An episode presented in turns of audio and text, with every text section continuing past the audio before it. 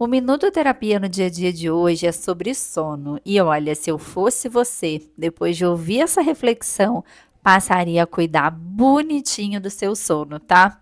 É lógico que você sabe a importância do sono para a sua qualidade de vida, para a sua saúde física e mental.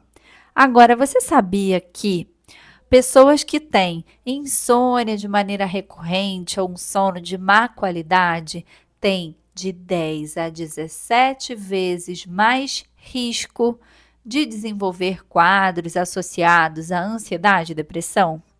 Pois é, isso não sou eu que estou dizendo. É um dado de uma pesquisa muito relevante, uma meta-análise que analisou 62 ensaios clínicos randomizados, mais de 8 mil participantes. Essa meta-análise avaliou o quanto que intervenções direcionadas para a melhoria do sono poderiam trazer respostas e impactos positivos na saúde mental. E isso foi muito relevante, porque identificou que, ao intervir em demandas associadas ao sono, utilizando estratégias de melhoria de sono, essas pessoas que se submetiam a essas intervenções tinham uma melhora nos sintomas ansiosos, sintomas depressivos, nos níveis de qualidade de vida. Eu vou deixar aqui o link desse artigo, dessa meta-análise, aqui na descrição desse episódio e vou deixar também algumas dicas extras, tá? Vou deixar um episódio que eu já gravei aqui há um tempo atrás sobre higiene do sono, mas higiene do sono de maneira isolada não vai ser tão efetivo. Existem outros fatores que podem impactar na sua qualidade de sono.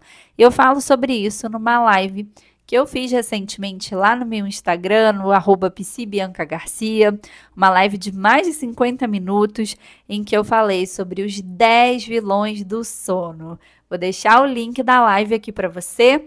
E a terceira e última dica é a minha comunidade terapia no dia a dia. Lá nessa comunidade tem diversos cursos e recentemente, quando eu estou gravando esse minuto de terapia no dia a dia, eu lancei mais um curso na comunidade, que é o curso Entendendo e Melhorando o Sono. Você assina por apenas R$19,90 por mês, sem cartão de crédito, sem fidelidade, para ter acesso a esse curso e mais um monte de outros cursos para você ampliar os seus conhecimentos sobre a terapia cognitivo-comportamental, bem parecido com o que a gente faz aqui no podcast, só que através de aulas com materiais mais estruturados, para que você possa lidar melhor aí com seus problemas do dia a dia, desenvolver mais saúde mental e mais qualidade de vida. É isso, uma boa noite de sono para você.